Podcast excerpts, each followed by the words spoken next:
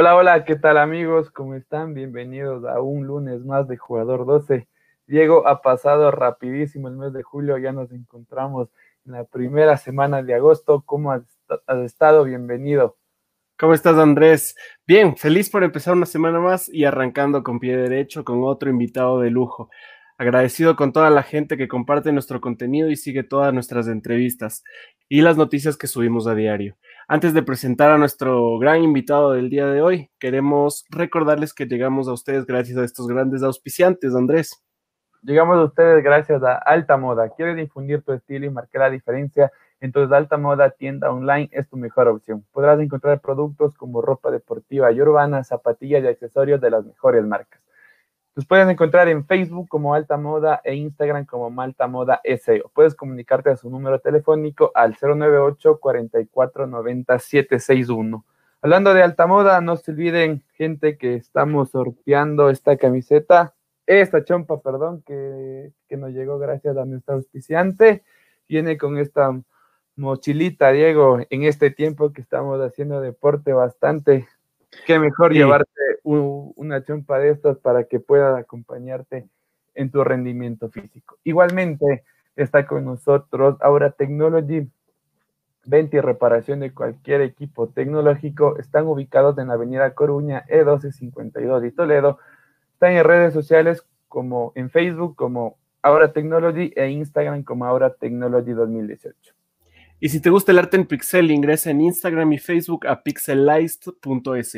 Si quieres avatares, figuras de tus animes favoritos, cantantes o logotipos personalizados, te los elaboran artesanalmente. Comunícate a su DM o al 098-7499-855.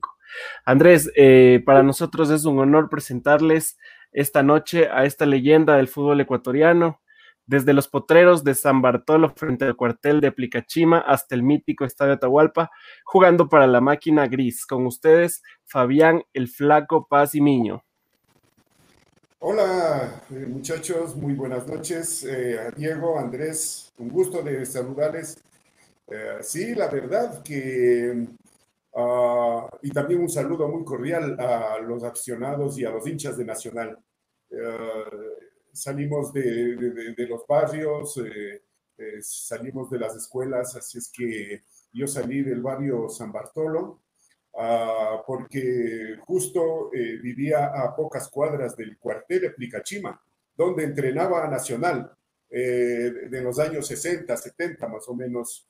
Ah, yo ingreso al Club Deportivo Nacional a la edad de, 14 años, a las a, las a la prejuvenil. Eh, eh, entonces, eso fue muy importante para mí porque eh, siempre me gustó el deporte, especialmente el fútbol, y me ayudaron mucho ahí para ah, seguir el fútbol y, con la ayuda de, de, mi familia, de mis, de, mis padres, fue muy importante seguir esta difícil eh, profesión porque hay que ser muy disciplinado en esto. Entonces, ah, eh, gracias a, ellos, a, mi familia, eh, tuve muchos triunfos, no solamente en Nacional, sino en el fútbol ecuatoriano. Listo, Fabián. bueno, esta, es la intención de la entrevista, como la habíamos mencionado al inicio del, del programa. Queremos retractar tu trayectoria futbolística, Fabián, pero antes de eso queremos saber ¿Cómo llega a tu vida la pandemia? ¿Cómo has pasado? ¿Qué tal han estado estos meses difíciles que nos ha acontecido a todos? Bueno, qué duro, ¿no? Qué, difícil que eh, estamos pasando esta situación. Eh, lo, lo eh, pasando con, mucha disciplina con, mi familia, quedándome en casa y teniendo las seguridades correspondientes aquí en el hogar. Así es que eh, gracias a Dios eh, no hay eh, ningún afectado en, mi familia, entonces tenemos que seguir disciplinados y esperemos que, de aquí a poco ya estaremos juntos y, normal como hemos estado en otros tiempos mejores. ¿En qué momento de su vida llega esta pandemia a su vida, Fabián? ¿Qué se encontraba realizando en su vida? Ah, a ver, yo, yo soy una, una persona ya eh, jubilada. De, todas formas, yo eh, siempre estoy buscando equipos eh, para los entrenamientos. Últimamente, antes de, la pandemia, unos dos meses antes, estaba trabajando con Nacional en las, en las escuelas de fútbol, en las formativas, buscando jugadores eh, como para que vayan a las, a las formativas. Entonces ahí pasé eh, dos meses. Eh, luego ya, no, ya, no, ya no tuve el contrato, vino la, la, pandemia y ya tuve esas dificultades ¿no? para, para seguir trabajando. Pero gracias a Dios yo, yo ya soy un hombre jubilado porque me sirvió mucho eh, la, aportación que tuve eh, no solamente en el municipio, que después del fútbol fui a trabajar en la dirección de deportes del municipio, sino que en el mismo club de Nacional me sirvió los aportes porque yo, yo tenía un grado de soldado de, de, grumete en la, en la Marina. Entonces, eso me sirvió mucho, eh, estas aportaciones me sirvió mucho para mi jubilación. Chévere, Fabián. bueno, habíamos hablado, bueno, un, poquito al inicio del programa sobre su infancia, que fue en el barrio de San Bartolo, junto al cuartel Eplicachima, pero cuéntenos cómo nace en usted el, gusto por el fútbol y si alguien influyó a temprana edad por el gusto por este deporte. Bueno, yo, yo creo que eso ya uno se lleva en la sangre, eh, en la familia. Eh, desde muy pequeño, yo desde, desde el jardín, yo ya empezaba a, a patear eh, piedras, eh, a, patear eh, cartones, en fin, entonces desde, desde muy pequeñito, desde los cuatro o cinco años, en el jardín. Luego en escuela, yo recuerdo que fui seleccionado de fútbol en la escuela de los hermanos cristianos del Instituto Fernández Salvador, en la Villa Flora. Eh, participamos muchas veces en, eh, en, el interescolar, entonces yo fui seleccionado, ahí eh, jugaba de, volante. Y, y, luego el colegio, igual en el colegio también fue seleccionado. Ah, nos enfrentamos a, grandes equipos. Yo jugué por el Técnico Sucre, como el Colegio Militar, en fin, el, el Colegio Mejía y y, tantos el Montúfar, grandes eh, colegios que tenían eh, buenos jugadores. Entonces, eh, empezamos así, pero más que todo yo creo que le puse más empeño en las ligas barriales. Y yo creo que salgo de ahí, de la Liga San Bartolo, porque allí teníamos un, equipo de familia. mi papi era el presidente del equipo eh, anglo en ese tiempo eh, que teníamos en San Bartolomé el equipo. Primeramente eh, lo pusimos equipo anglo porque mi papi trabajó en, esa compañía y luego lo, llamamos Palmeiras y, desde ahí entonces salimos muchos futbolistas. mis hermanos, Julio, que jugó en el Aucas en Liga Deportiva Universitaria, Francisco, que jugó en Politécnico, eh, de esa liga salieron eh, Washington Guevara, eh, Paul Guevara, Carlos Torres Garcés, en fin, buenos futbolistas. Entonces, fue una liga que impulsó mucho para futbolistas para que lleguen al fútbol ecuatoriano. Es importante conocer su pequeño paso antes de llegar al Nacional. nosotros queremos saber ¿De qué manera llega el Nacional? Usted llega al equipo a los 14 años de 1968. Cuéntenos quién le lleva al Nacional o cómo se da este, este acercamiento con el equipo criollo. A ver, eh, yo como estoy muy cerca al cuartel de Picachima, entonces eh, eh, en ese tiempo yo tenía mis amistades también de jugadores eh, fueron una imagen mía como para ir a entrenar en, el Nacional. Yo le digo como, como jugadores como Roosevelt Castillo, eh, Chicho Benavides, eh, Tom Rodríguez, yo les veía cómo, cómo jugaban, ellos, ellos bajaban al, al, barrio y hicimos una buena amistad ahí, a pesar de que yo era muy pequeño, yo tenía 14, 13 años, entonces ellos ya ah, eran eh, jugadores eh, profesionales. Y poco a poco eh, hice amistad con ellos y, y, con el apoyo de mi padre también, que me dijo que si podía ir a, a probarme en Nacional, entonces fui a, a, las inferiores de Nacional, a la prejuvenil, me vieron cómo, cómo, cómo jugué, el desempeño mío, y entonces eh, me ficharon por Nacional a la edad de, 14 años y, desde ahí pertenecía a Nacional hasta eh, muchos años, porque en 1900, en el 2000, digamos, en el 88, eh, me retiro del fútbol ecuatoriano a la edad de, de 35 años, luego de pasar 20 años por la institución nacional. Claro, Fabián, es una vida entera en el club criollo. Importante también porque consigue ocho títulos, pero bueno, de esto vamos a hablar un, un poquito después, que queremos saber también que a los 17 años debuta en el primer equipo en el año de 1971. ¿Recuerda el día de su debut? ¿Qué profesor le hizo debutar y contra qué equipo fue? Ah, bueno, eh, a la edad de 17 años eh, debuto yo en el fútbol ecuatoriano, ah, en el fútbol profesional. Ah, recuerdo, mm, en ese tiempo estuvo el entrenador Roberto Resquín, argentino.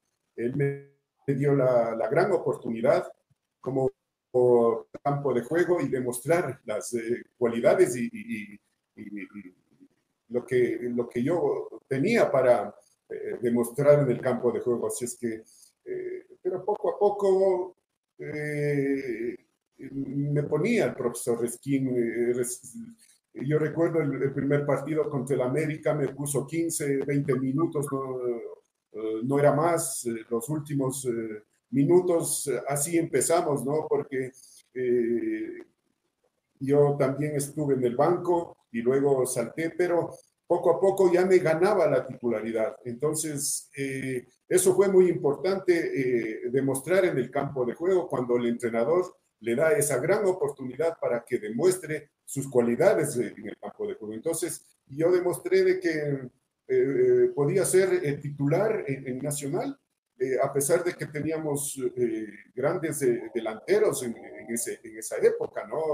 Don Rodríguez, el Cañoncito Peñerrera, eh, recuerdo de, Fausto el Camión Correa, entonces eh, era duro y difícil quitarles el puesto a ellos, pero con el desempeño que uno ponía en el, en el campo de juego y en los entrenamientos especialmente, entonces eh, me, me gané la titularidad en Nacional.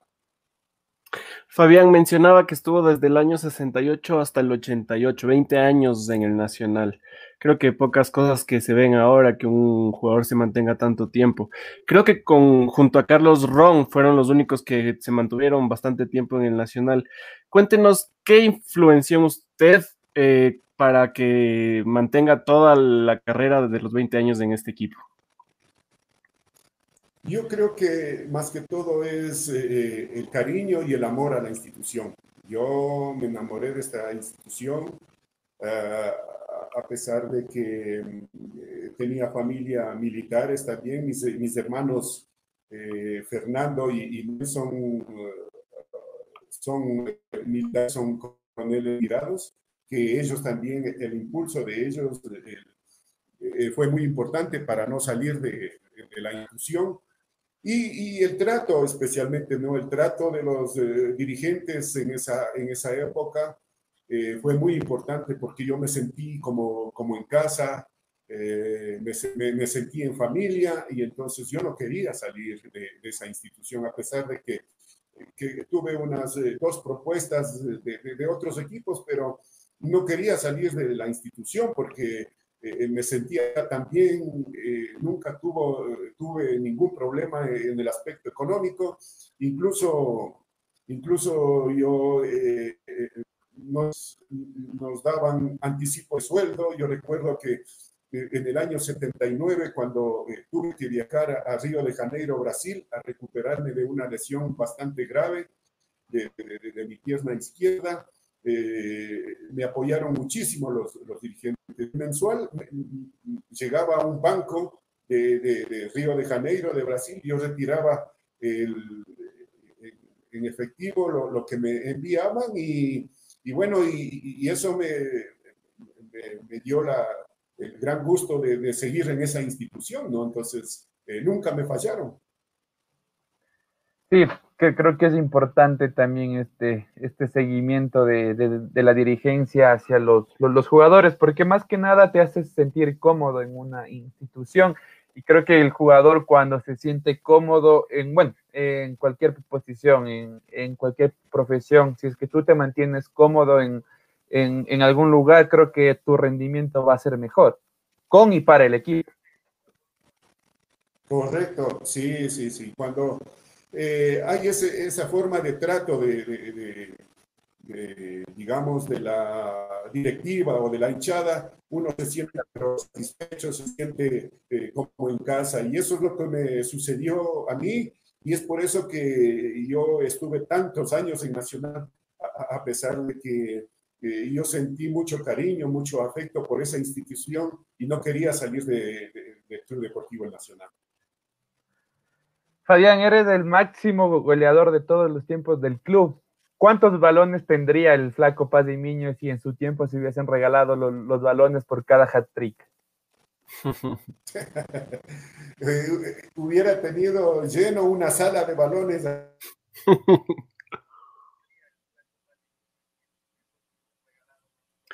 Creo que se nos fue Fabián en mi vida deportiva lo, lo, varios, eh, me parece que unos cuatro o cinco. Yo recuerdo incluso eh, en un partido frente a la Liga de Cuenca, eh, hice cinco goles. el marcador fue 7-1. yo le recuerdo tan claro que en el equipo rival estuvo mi hermano Julio. Entonces, yo me hacía eh, tantas preguntas y, yo mismo me contestaba y me decía que como mi hermano menor me podía ganar en el campo de juego. Entonces, eh, ahí sacaba la, la, casta y, hice tantos goles ahí y, por eso eh, la ganamos 7 a 1 a ese equipo de la Liga de Cuenca. No recuerdo el año, pero en ese tuve el gusto de hacer cinco goles. En otros partidos lo hice también cuatro goles eh, en otros igual tres goles, entonces en varios partidos, así es que eh, yo hubiera tenido un cuarto lleno de, balones aquí. Definitivamente el flaco Pazimiño, un goleador nato. Eh, en chuta, usted es una historia en el, dentro del equipo, ganó ocho títulos con el Nacional en el 73, los dos tricampeonatos en el 86. Cuéntenos con estos títulos eh, para usted. ¿Es esta la época de oro del, Nacional? Sí, eh, la gran satisfacción mía que yo estuve en, ocho títulos, ¿no? De del año 73, el, primer título que, que, lo obtuve. Luego viene el primer eh, tricampeonato, el 76, 77, 78. Luego viene otro otro tricampeonato en el 82, 83 y 84. Y el último título que lo consigo en el 86, porque ya en el, en el año 88 ya me retiro del, fútbol ecuatoriano. Eh, yo creo que cada título tiene su, eh, su cosa especial y eh, su alegría, su satisfacción, especialmente la hinchada de Nacional que que siempre nos, nos acompañó. Eh, yo recuerdo cuando conseguimos el título en Cuenca, cuando conseguimos en Apato, eh, y, bueno, y siempre estuvo la, hinchada de Nacional ahí, fue tan hermosa. esa de Ambato del 82, yo creo que fue formidable, porque eh, normalmente de, de Ambato, de Quito o de Quito a Ambato se hace tres horas, tres, tres horas y media. Y cuando quedamos campeones, eh, lo hicimos siete horas.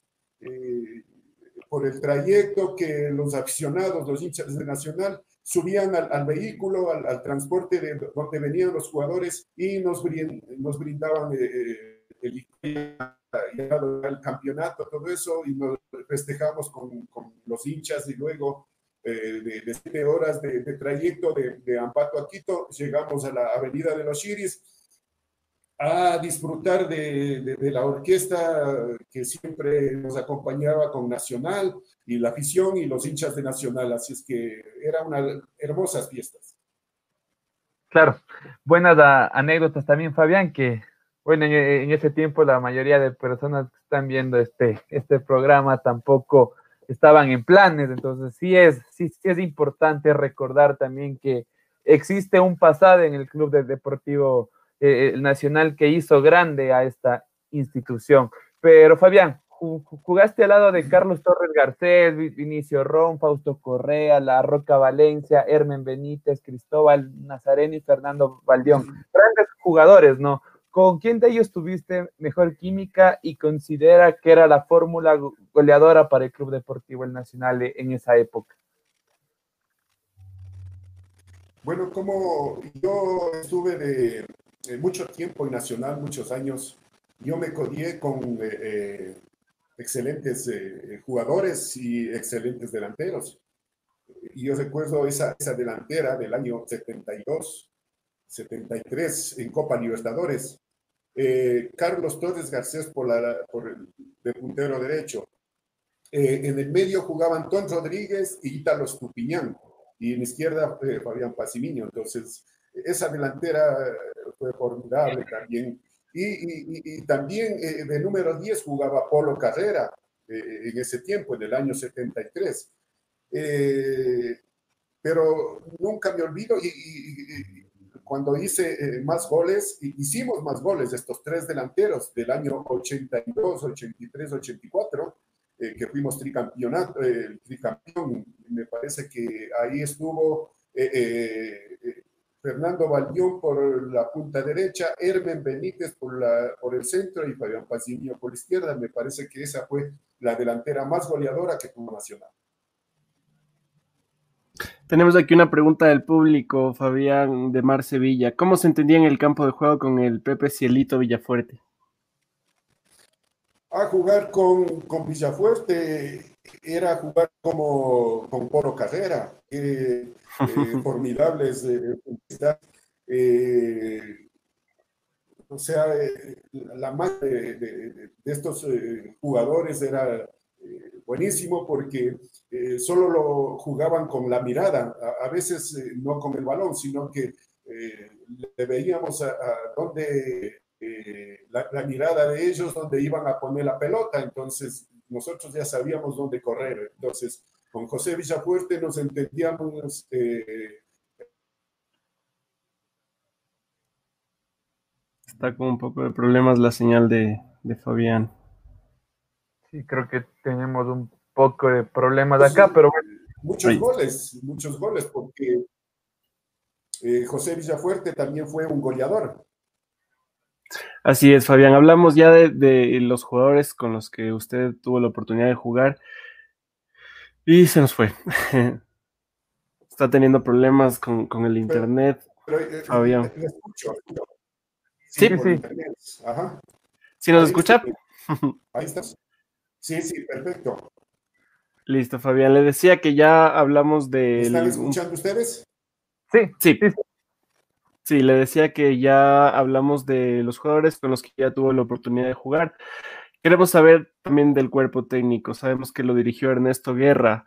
Eh, ¿Qué significó para usted este director técnico? ¿Qué enseñanzas le dejó? ¿Y podría decir que para usted fue el mejor técnico que lo dirigió?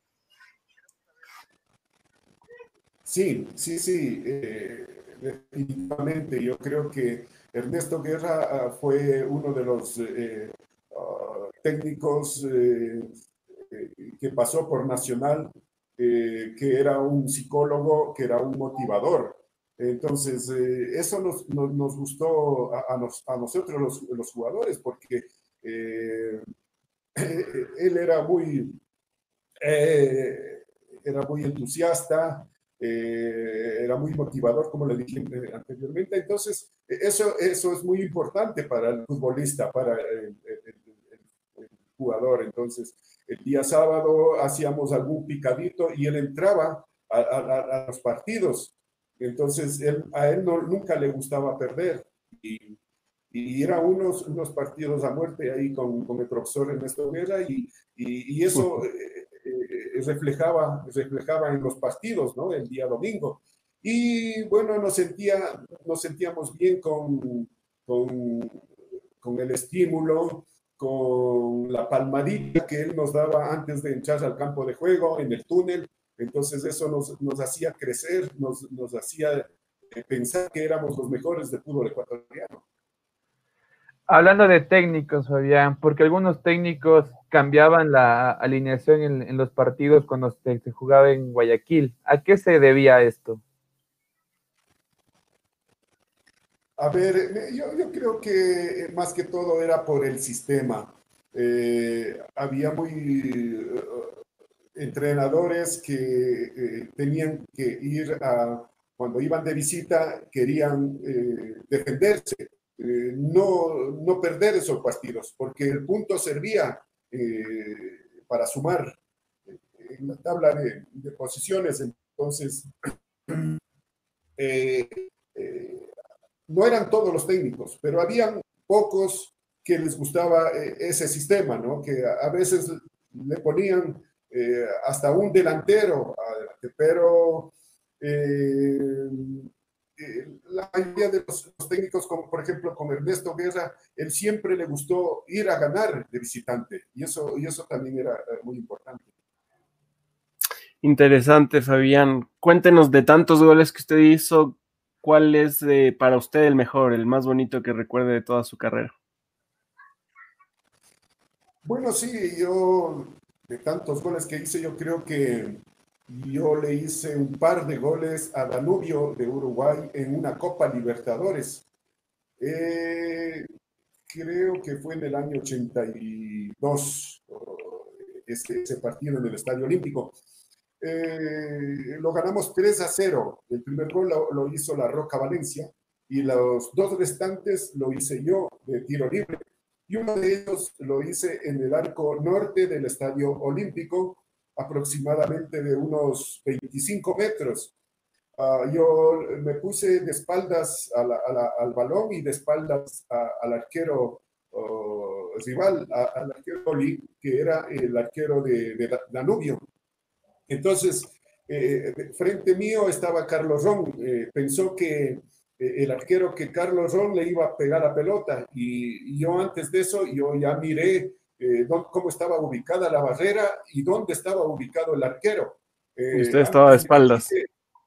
Yo estaba de espaldas a la bola y de espaldas al arco. Entonces yo simplemente le puse por encima de, la barrera a un costado derecho del arquero Seoli, a pesar de que él voló, pero no, no le alcanzó la pelota. Fue un lindo gol por, porque no fue ni preparado eso, fue una inspiración de ese momento. Claro, interesante también, ¿no? Porque son cosas, bueno, como lo habíamos dicho antes, son cosas que pocas personas recuerdan y, más que nada e, es, importante conocer de la voz del actor. Pero cuéntanos un poquito, ¿existe una anécdota con, con el arquero de Danubio Seoli? En ese partido. A ver, eh, en ese, justo en ese partido, porque eh, el arquero Seoli uruguayo, eh, cuando los delanteros queríamos entrar al área, eh, a sus defensas les gritaba que, que, nos pegara, que nos rompiera, para que no entremos al área y, no, y que no concretemos los goles. Entonces, nosotros también teníamos esa impotencia, esa ira, de, hacer un gol contra, Danubio. Contra, entonces, eh, en, esa oportunidad hicimos el gol.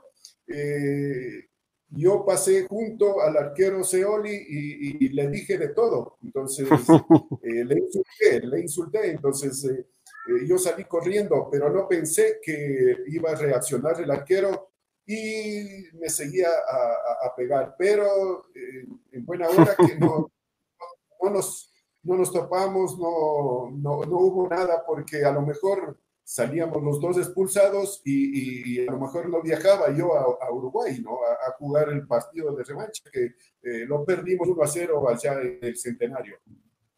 Sin duda, en tantos años de carrera debe tener un millón de anécdotas, Fabián. Cuéntenos cuál es el lateral derecho que más duro le marcó, que podría decir en su carrera. Bueno, eh, marcadores derechos eh, ha habido buenos y, duros también en el fútbol ecuatoriano. Eh, con decirle que Danilo Samaniego, eh, el, jugador King, también de, Liga Deportiva Universitaria, ah, había un, jugador Chalá de, del equipo de, del Oro en ese, en ese tiempo, Audaz Octubino, que fue bastante difícil, pero yo creo que uno de, de, los más difíciles y más duros, eh, el Víctor Cepillo Peláez de, Barcelona, eh, un jugador bastante eh, duro, bastante agresivo, y era bien difícil sacar la marca por el costado de él, pero eh, tuvimos que pararnos duros, a, veces eh, él venía por eh, la parte de atrás y, nos pegaba trompones en el estómago y, nos dejaba sin aire. Entonces era duro enfrentarse con él porque él primero le miraba al, árbitro y, así lanzaba los, los golpes, ¿no? Entonces, y, uno tenía que contestar de la, de la misma manera para que piensen que que, las cosas no son fáciles, pero eh, a veces ganábamos, a veces perdíamos, pero yo creo que uno de los marcadores más duros y difíciles del de fútbol ecuatoriano fue Cepillo Peláez. Claro, y en ese tiempo también, Fabián, que el fútbol era más de contacto, ¿no? O sea, el árbitro tampoco es que sancionaba mucho como es ahora. Así es, así es. Ahora sabemos que, tenemos eh, más protección porque antes teníamos eh, solo tres en el, en el campo de juego, eh, tres jueces que, el que más veía las jugadas era solo el, el juez central, porque los, los laterales a veces ni avisaban nada, solamente cuando salía por, por ese costado la, la, pelota, pero eh, la única protección en, ese tiempo que yo jugaba era del árbitro. Nada más. Ahora, ahora tenemos eh, muchas protecciones, incluso eh, con el mar, que, es muy importante también para jugar limpio. en ese tiempo que yo jugaba no había esa clase de protección para el jugador y es por eso que había muchas agresiones. Preguntan aquí en los comentarios si es verdad que en esa época ponían pica pica en los camerinos del visitante, Fabián. Ah, sí, sí, sí, muchas veces. Pero eso, fue eh, eh, típico en los equipos manavitas. Eh, fue en Puerto Viejo y también en Manta. yo muchas veces jugué jugué con ese, con ese famoso pica pica, porque a veces entrábamos al camerino y, no teníamos la limpieza adecuada y nos sentábamos. Entonces, eh, como íbamos en short nomás, entonces ya se pegaba ese pica pica en las piernas.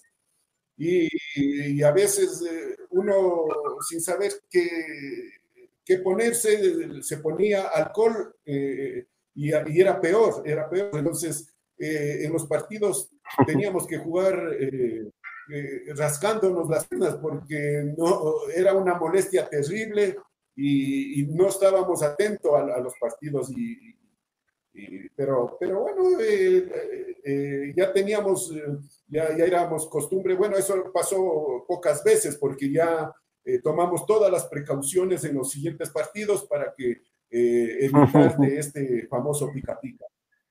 Claro, yo creo que son cosas que, que se han venido pasando con, el tiempo. Ahora, sabemos que en, la, en las concentraciones de los, de, los hoteles, cuando equipos van al extranjero, sabemos que les hacen bulla para que no puedan dormir, no puedan descansar. Creo que de alguna manera u otra son cuestiones que hacen intimidar al equipo contrario. ¿Cómo no? ¿Cómo no? Eh, la verdad que eh, son cosas que son eh, negativas para, para el, jugador, ¿no? Para el equipo rival. y eso se veía mucho más en mi, en mi, época, en los años 70, en los años 80.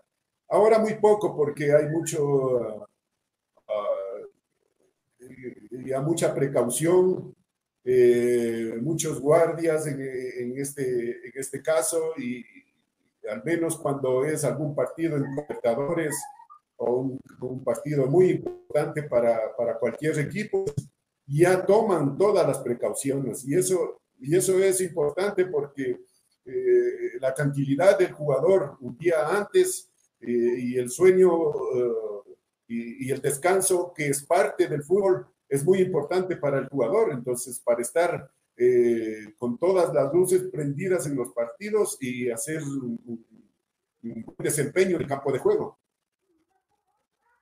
Así es, Fabián. Usted no solo fue jugador del Nacional, sino también convocado varias, en varias ocasiones al seleccionado nacional. ¿Qué significaba para usted vestir la camiseta de su país cada que lo convocaban? Indudablemente es el, mayor orgullo de, un deportista, ya sea eh, atleta en el box, en este caso en el fútbol. Yo creo que la mayor satisfacción de uno es eh, defender los colores de, su país. Y eso lo hicimos eh, con mucho orgullo, ¿no? Entonces, ah, hice, hice unos pocos Ah, lo hice con, mucho amor propio y, con esa hinchada que siempre eh, nos respaldó en, los estadios, a pesar de que no tuvimos eh, mucha suerte porque eh, tenemos esa frustración de, no clasificar a un mundial, ¿no? Pero estuvimos muy cerca. yo creo que no, no se hizo bien las cosas eh, especialmente a nivel de dirigencia. Ahí nos fallaron, nos fallaron mucho porque partidos que, que, teníamos que jugar aquí en la, en la capital, en, Quito, eh, lo jugamos en Guayaquil, con, con Brasil, con, con, Chile. Esos partidos tenían que, que, jugarse acá en Quito. Lamentablemente en ese tiempo se jugó en Guayaquil eh, por intereses, por el aspecto económico. Entonces, eh, dirigentes que dan mucho que, decía eh, que, es una pena decirlo así y es, es la realidad.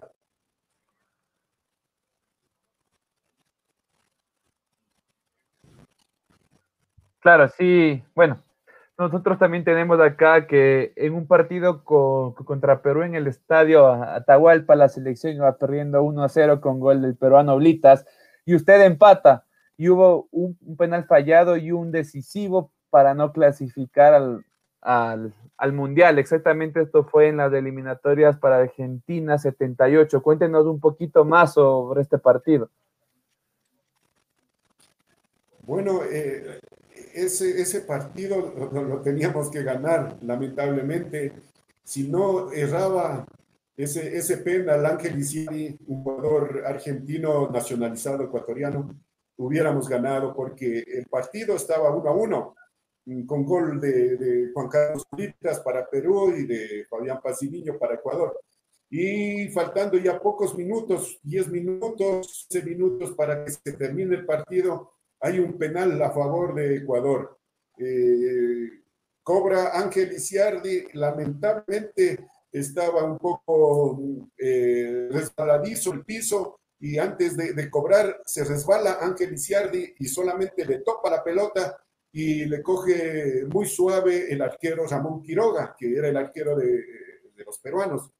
Y, bueno, salimos uno a uno porque a lo mejor si ganábamos ese partido, eh, las posibilidades para Ecuador eran muy grandes para poder una, una clasificación. Sin duda, antes de la clasificación del 2002 hubieron varias oportunidades que, lamentablemente no se pudieron dar.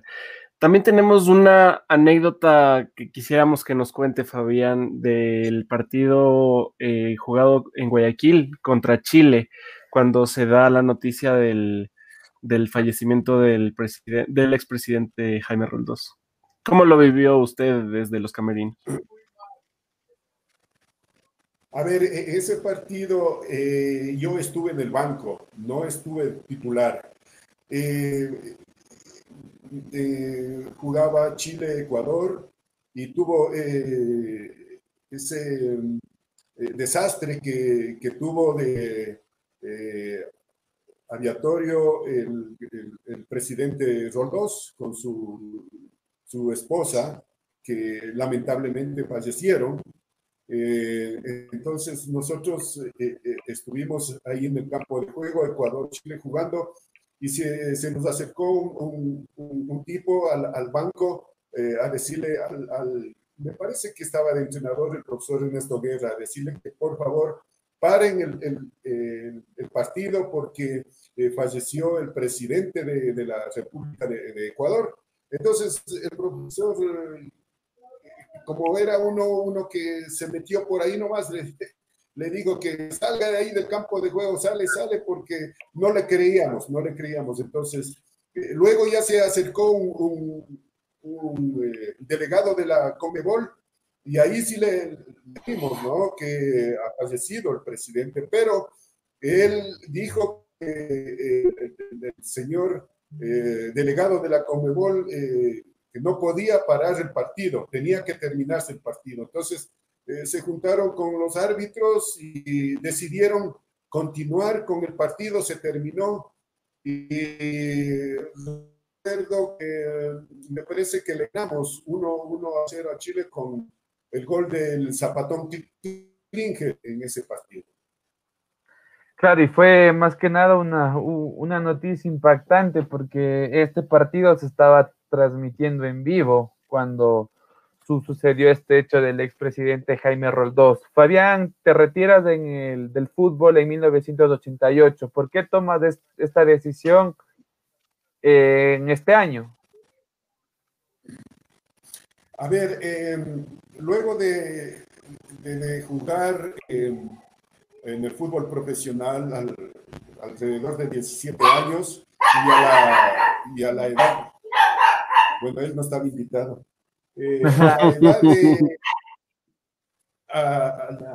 a, la, edad de 35 años eh, me retiro del fútbol y más que todo por, por lesiones eh, y ya tuve varias lesiones, varias fracturas, tengo o tres operaciones que poco a poco ya disminuía el rendimiento en el campo de juego. Entonces eh, ya me di cuenta que a los 35 años ya no era el mismo Fabián Pasimillo que tenía cuando tenía 18 o 20. Entonces decidí con mi, con mi familia, conversé y, decidimos de que ya tenía que retirarse del, fútbol se da esto del retiro y al año siguiente el profe Carlos Sevilla le llama como asistente técnico, Fabián. ¿Por qué no le llamó la atención seguir en, esta faceta? ¿No le, ¿No llamó la atención la dirección técnica? No, no, no, porque era otra, otra etapa eh, que lo mío era más, a mí siempre me gustó los niños, enseñarles, inculcarles y, y, eso siempre me, ha gustado. Entonces yo me preparé más en, eso.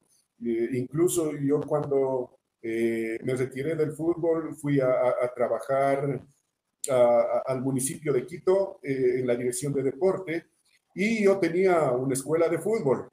Ah, ahí, entonces, eh, eh, incluso eh, daba, estaba como entrenador en, y daba el apoyo para muchas fundaciones. una de estas era los niños de, la calle, que era de los hermanos cristianos allá arriba en La Tola, que yo iba varios días en la semana a entrenarles a, a niñitos de bajos recursos económicos. Eh, sin cobrarles nada. Entonces, eh, ese era el apoyo que, daba eh, el, municipio a estas fundaciones y, muy halagado, muy, muy contento, feliz, porque había muchos muchachos que, salieron a, a, otros equipos por, porque yo les daba y les decía que se vayan a probar para ver si tenían suerte y, puedan eh, seguir esa carrera de futbolistas.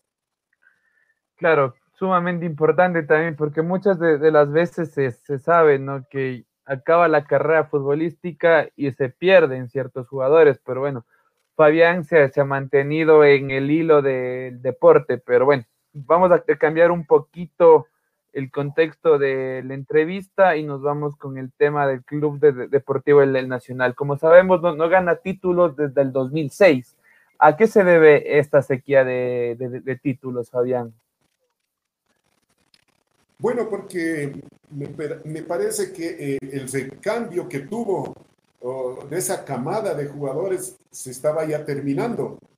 Ah, porque esos jugadores de, los dos eh, tricampeonatos ya estaban retirándose del fútbol o ya no tenían eh, el mismo desempeño en el campo de juego y, y, otros jugadores que ya fueron desplazados a otros equipos también. Entonces, ah, y es por eso el cambio de, Nacional.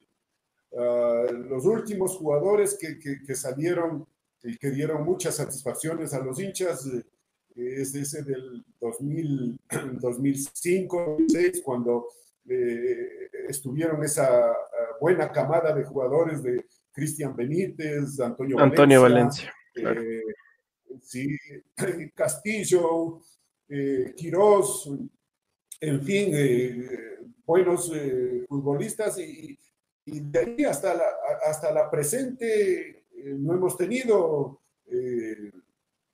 un, buen recambio, títulos, en fin, que ya eh, la hinchada está eh, reclamando por algún título del Club Deportivo Nacional.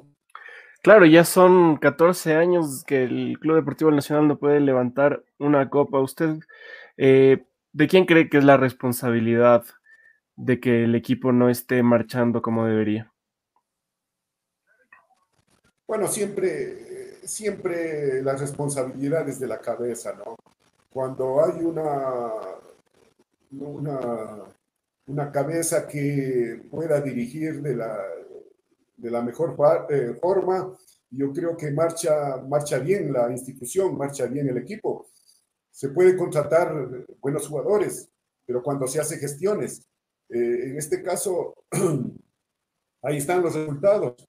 Cuando no se hacen bien, bien las cosas correctamente, entonces eh, no hay resultados. Lamentablemente, eso es lo que ha pasado en Nacional.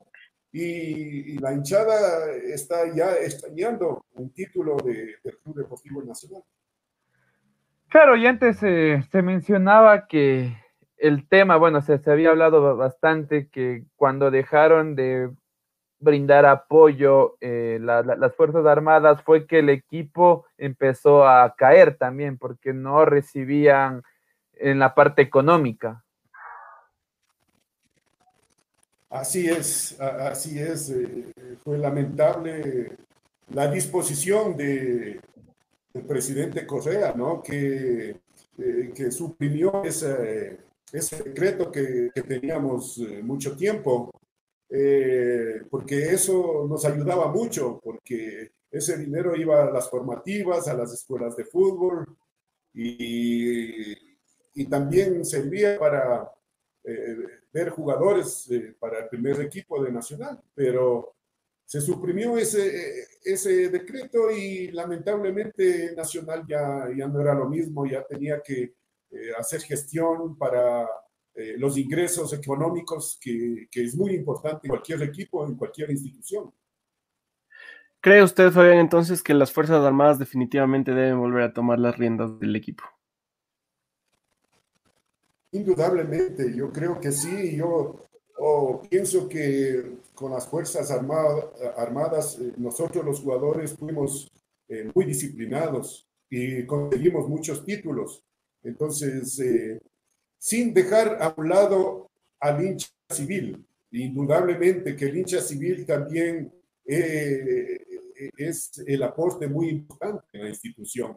Yo creo que tendrían que juntarse eh, juntarse los civiles eh, con, digamos, con las Fuerzas Armadas y, digamos, sacar, y sacarle a la institución adelante. Y, pero siempre, siempre tiene que haber, eh, en la, cabeza tiene que ser un militar porque la disciplina, los militares es muy importante en, esto del deporte, en esto del fútbol.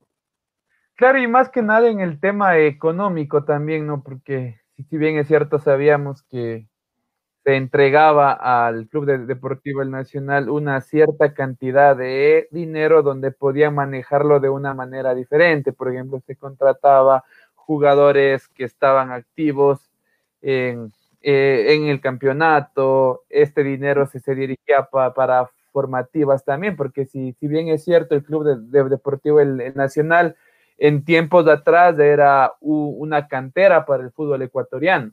Salieron varios jugadores que pasaron varios, varios años por, el extranjero, por el fútbol de, México. Entonces creo que sí era importante también el tema que, que se mantenga esta parte económica.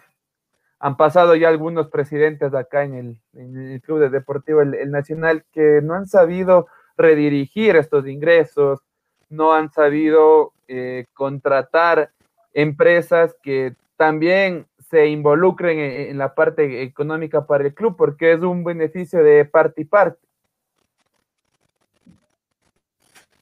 Correcto, Andrés, yo creo que sí, esa es la verdad, ¿no? Eh, es lamentable lo que está sucediendo en la institución, el Nacional, eh, una institución grande eh, que dimos eh, muchas satisfacciones eh,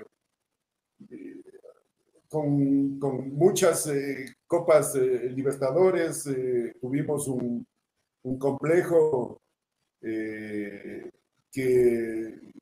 que, piensan que ahora es de, de, otras instituciones y entonces no puede ser eso porque nosotros dimos mucho, muchas satisfacciones, mucho, eh, en lo económico especialmente, ¿no? En Nacional eh, se sacó mucho dinero porque eh, cuando yo me acuerdo que yo estuve más o menos en, en, 10, en, en, 11 Copa Libertadores defendiendo la institución y eso era una buena entrada económicamente para la institución. Entonces, ahora que, ¿dónde está e-, ese dinero. Bueno, se ha comprado jugadores, pero eh, también hay que invertir de la, de la mejor forma. Esperemos que, que cambiemos, que se, que se, unan, que se unan y eh, sacar a la institución de donde está, porque es muy penoso que, que esté en, en, noveno, en décimo lugar y, y estemos contentos y satisfechos por, por esas posiciones. Así es que eh, tenemos que trabajar mucho más. Claro que sí, e invertir de la mejor manera sería llevando ese dinero para las formativas, que creo que, es, que siempre fue la base fundamental del equipo del Nacional.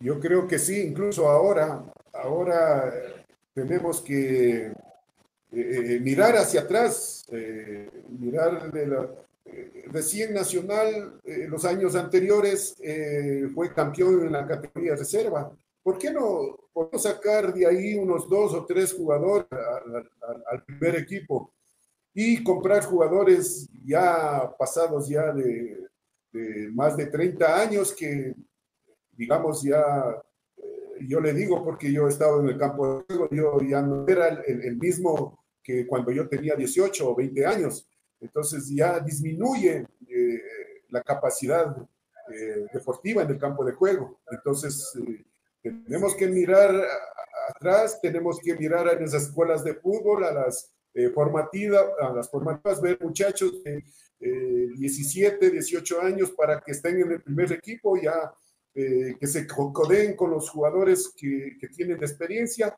y, cojan ya esa experiencia que es muy importante en el campo de juego. Y más que nada, bueno, en una opinión personal, Fabián, yo le veo al club de Deportivo El Nacional eh, que le falta una cabeza importante ya algunos años.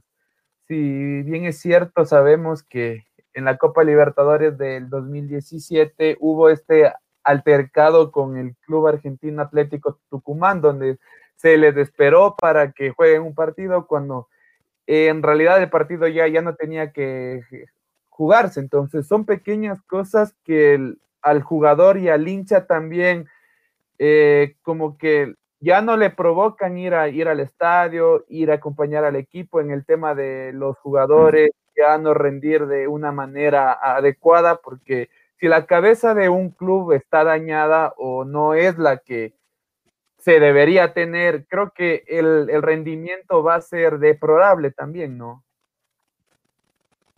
Indudablemente que afecta todo eso, ¿no? Eh, al jugador. En, ese partido, eh, para eso son los eventos. Nada más, eh, simplemente teníamos que regirnos al segmento que, decía. Si a él el, el equipo rival no se presentó a la hora que tenía que presentarse, lamentablemente tenía que perder los puntos y esos puntos a favor del Club Deportivo Nacional. Pero no se hizo así, no se hizo así, yo no sé qué es lo que pasó, eh, pero bueno, ya eso pasó, eh, pero tenemos que tener todas esas eh, precauciones porque para eso sirven los reglamentos, para respetarlos. Así es, Fabián, y es lamentable por lo que está pasando el club. Quería yo preguntarle personalmente a usted, ¿cree que el equipo del Nacional debería ya contratar eh, extranjeros, viendo la problemática del equipo?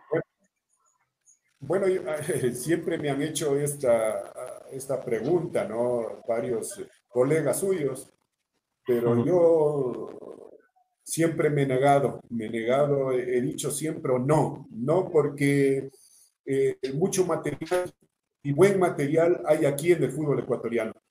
Solamente tenemos que hacer eh, gestión, movernos un poquito, eh, conversar con em, empresas, empresarios, compañías, en fin. Sé que hay muchos hinchas de Nacional que, que, tienen eh, buenas empresas y, que, ayuden a, la directiva para que con ese dinero eh, contratar jugadores nacionales de, buena calidad, que, que sí hay en, nuestro fútbol. Eh, ha habido aquí, no son todos, ¿no? Pero hay jugadores extranjeros que vienen a calentar banco y, y, a ganar sueldos. Hay muchos Así es, así es. Entonces. Eh, un rotundo no, entonces, Fabián. rotundo no, no, porque yo creo que en el fútbol ecuatoriano ah, hay mucho elemento eh, bueno, sino que tenemos que hacer gestión nomás. Claro, y es evidente, no solo en el tema de jugadores, Fabián, también se puede hablar que ya existe un instituto donde preparan a entrenadores y siempre se busca algo desde afuera, cuando sabemos que acá también hay, talento y como usted me mencionaba, solo falta gestión nomás.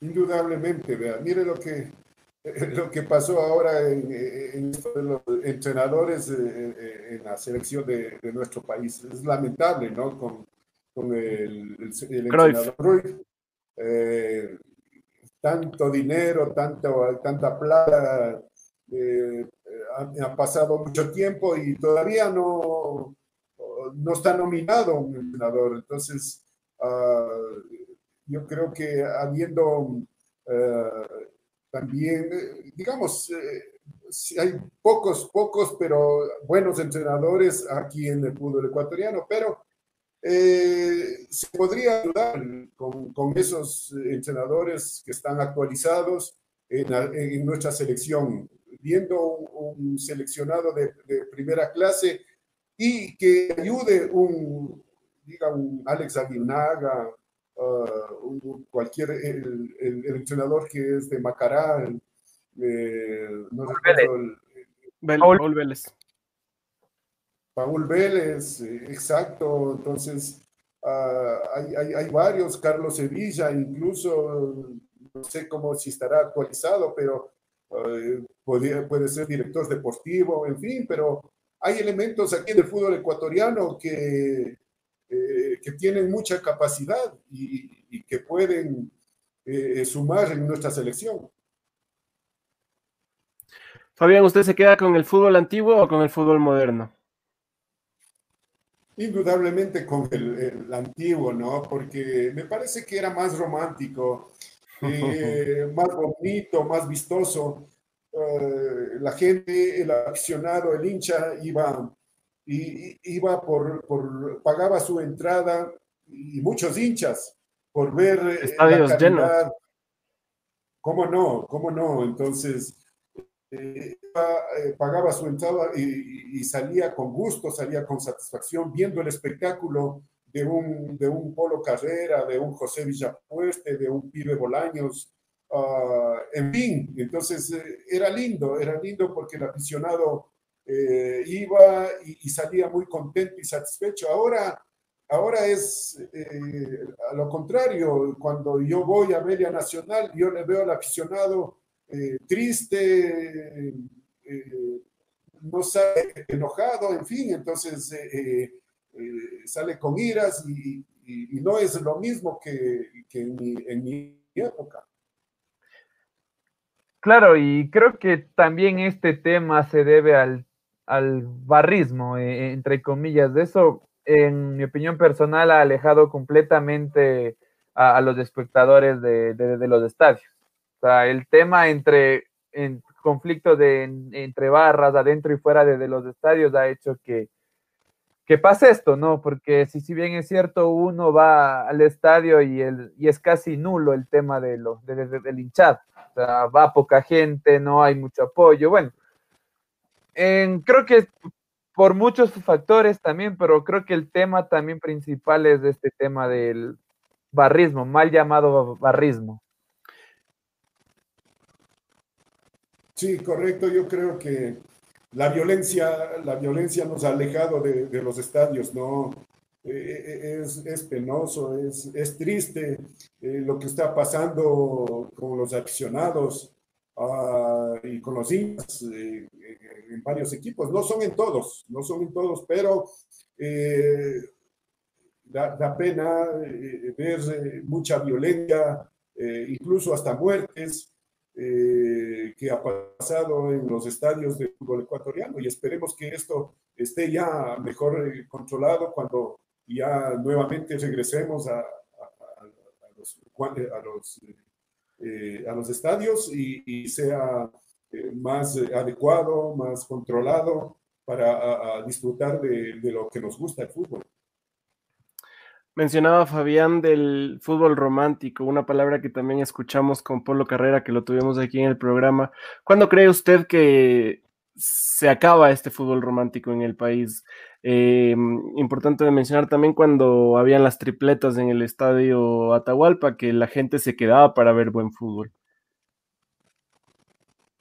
Bueno, esto, esto se termina cuando, digamos, cuando ya no hay jugadores eh, eh, individuales, eh, eh, porque antes la gente, el público iba a ver a uno o dos jugadores que, que daban espectáculo en cada uno de, sus equipos. Entonces, de los que nombré, además de, de, el desempeño de los compañeros, eso era, eso era muy importante porque sabemos que eh, el aficionado, el hincha, paga una entrada para ir a ver un espectáculo y a verle ganar a, su, a, su equipo. y es por eso que nosotros entrábamos especialmente eh, mi persona, eh, yo iba con esa mentalidad cuando iba al campo de juego. Eh, miraba los graderíos, miraba la tribuna y, decía, bueno, este público paga esa entrada para, para, verme a mí, para verle a mis compañeros. ¿Y, ¿Y qué vamos a hacer? Tenemos que dar un espectáculo, tenemos que ganar el partido. Y eso, y eso ya, no, ya no hay mucho en el campo de juego. Entonces, el desempeño de los jugadores eh, deja mucho que desear en el campo de juego porque no hay espectáculo y el aficionado sale con iras y, sale, eh, sale con, no, con el mismo ánimo que, uno quiere ir al estadio. Sí, eh, es evidente también, como ya lo habíamos mencionado antes, Fabián. Pero bueno, para ir terminando ya con la entrevista y empezar ya con unas preguntas rápidas, se nos queda una preguntita pendiente. Para usted, ¿cuál es el clásico quiteño y el clásico nacional, Fabián? ¿En los actuales momentos o global? Global. Bueno, en, global yo diría que siempre fue eh, Liga Nacional en los clásicos, al menos cuando en mi época de los años 70, 80, ese era el clásico quiteño. Y en el, eh, y en el clásico nacional era Barcelona Nacional, Barcelona Nacional, porque eh, yo recuerdo que estuvimos en, varios eh, títulos, los dos equipos, jugamos en, en, Ambato, jugamos en Cuenca, jugamos en Guayaquil y jugamos aquí en, en la capital, en Quito. Entonces, siempre estuvimos por conseguir un título nacional y Barcelona. Claro que sí, Fabián, importante saber su opinión también. Vamos a terminar esta entrevista que ha sido eh, llena de conocimientos, ha sido muy importante conocer su opinión acerca del fútbol actual y conocer un poco de su historia también, Fabián. Nosotros vamos a realizarle eh, unas preguntas rápidas y usted nos responde con lo primero que se le venga a la cabeza. Listo. Vamos, Diego. Listo, empezamos. Ah. San Bartolo. Ah, barrio querido. Pelota de fútbol, Fabián. Eh, eh, afecto eh, futuro. Club Deportivo El Nacional. La mejor institución del país. Ernesto Guerra, Fabián. Eh, mejor entrenador del fútbol ecuatoriano. Familia.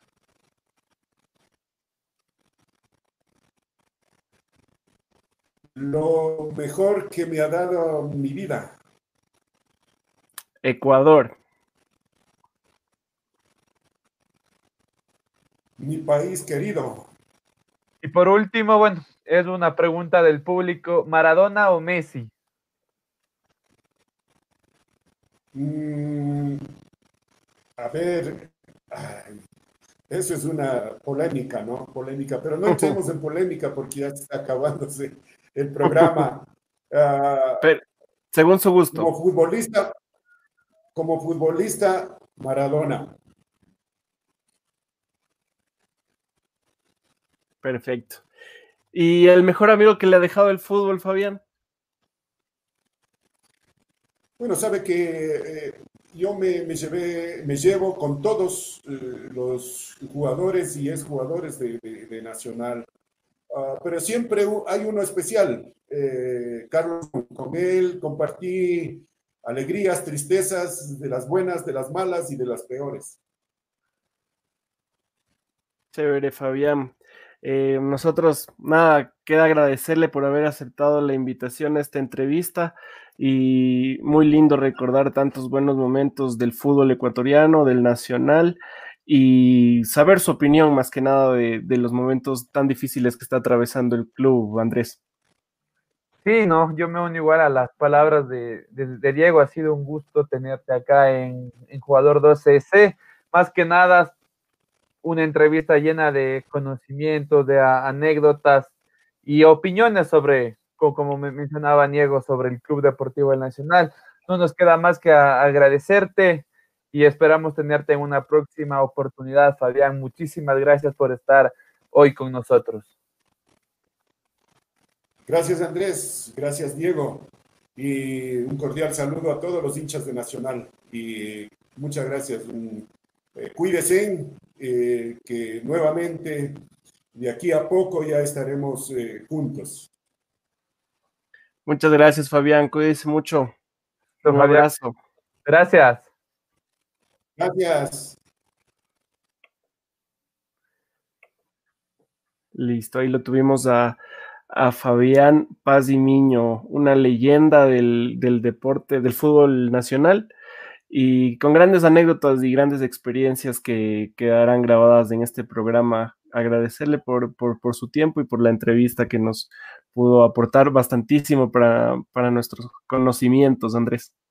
Claro, y más que nada, como tú lo mencionabas, Diego, es una leyenda viva del Club Deportivo del Nacional y del fútbol ecuatoriano. Sabíamos también un poco mientras investigábamos para realizar esta entrevista que está, bueno, está muy activo en el tema de, de opiniones hacia el Club Deportivo el Nacional. No sabemos que ha tenido ya algunas entrevistas donde mencionaba su malestar o, o sus gustos sobre la dirigencia que está a cargo y nada, yo creo que sí nos, nos, nos unimos también a las palabras de, de, Fabián, ¿no? Que el Club Deportivo del Nacional está pasando por uno de sus peores momentos, tanto económico como deportivamente. Creemos que esta institución con el tiempo levante, ya que es uno de los grandes equipos que tiene el fútbol nacional, Diego. Así es, Andrés. Nada, agradecerle a la gente que se ha conectado el día de hoy. Eh, que comparte nuestro contenido. Cada vez somos más, estamos llegando ya a las 700 personas suscritas a este canal. Eh, no dejen de compartir los videos, las noticias. nos encuentran en YouTube, en Facebook y en Instagram como jugador 12S y en formato podcast como jugador 12S. Antes de irnos, queremos recordarles que llegamos a ustedes gracias a estos auspiciantes, Andrés. Llegamos a ustedes gracias a Alta Moda. ¿Quieres difundir tu estilo y marcar la diferencia? Entonces Alta Moda tienda online es tu mejor opción. Podrás encontrar productos como ropa deportiva y urbana, zapatillas y accesorios de las mejores marcas. Los puedes encontrar en Facebook como Alta Moda, Instagram como Malta Moda S. Puedes comunicarte con ellos al 098 44 90 761. Igualmente le, le damos gracias a Aura Technology reparación, compra y venta de los mejores artículos tecnológicos. Están ubicados en la avenida Coruña, E1252 y Toledo. Los puedes encontrar en Facebook como Ahora Technology e Instagram como Ahora Technology 2018. Y si te gusta el arte en pixel, ingresa en Instagram y Facebook a pixelites.es. Si quieres avatares, figuras de tus animes favoritos, cantantes o logotipos personalizados, te los elaboran artesanalmente. Comunícate a su DM o al 098-7499-855. Esto ha sido todo el día por el día de hoy. Les esperamos el día miércoles, Andrés. Sí, nada. Y ya antes de irnos tenemos el, sorteo todavía. Bueno, estamos en estos días planteando esta linda chompa que viene con su bolsito igual, gracias a Alta Moda estén pendientes de, nuestras redes sociales donde postearemos los pasos a seguir para que puedan participar en este sorteo. Y nada, muchísimas gracias por, estar pendientes de nuestro programa el día de hoy. Nos vemos el día miércoles con Promesa Juvenil y también tenemos otra sorpresa. El día jueves estará con nosotros Patricia La Chicha Vilés que nos hablará sobre el fútbol 7, cómo se ha venido desarrollando este deporte acá en el país y más que nada nos va a dar la convocatoria que ya se realizó el día de ayer para el Mundial 2021 que se realizará aquí en Ecuador. Así que todos pendientes, estén pendientes de nuestras redes sociales y los esperamos el miércoles. Un abrazo, gracias. Gracias.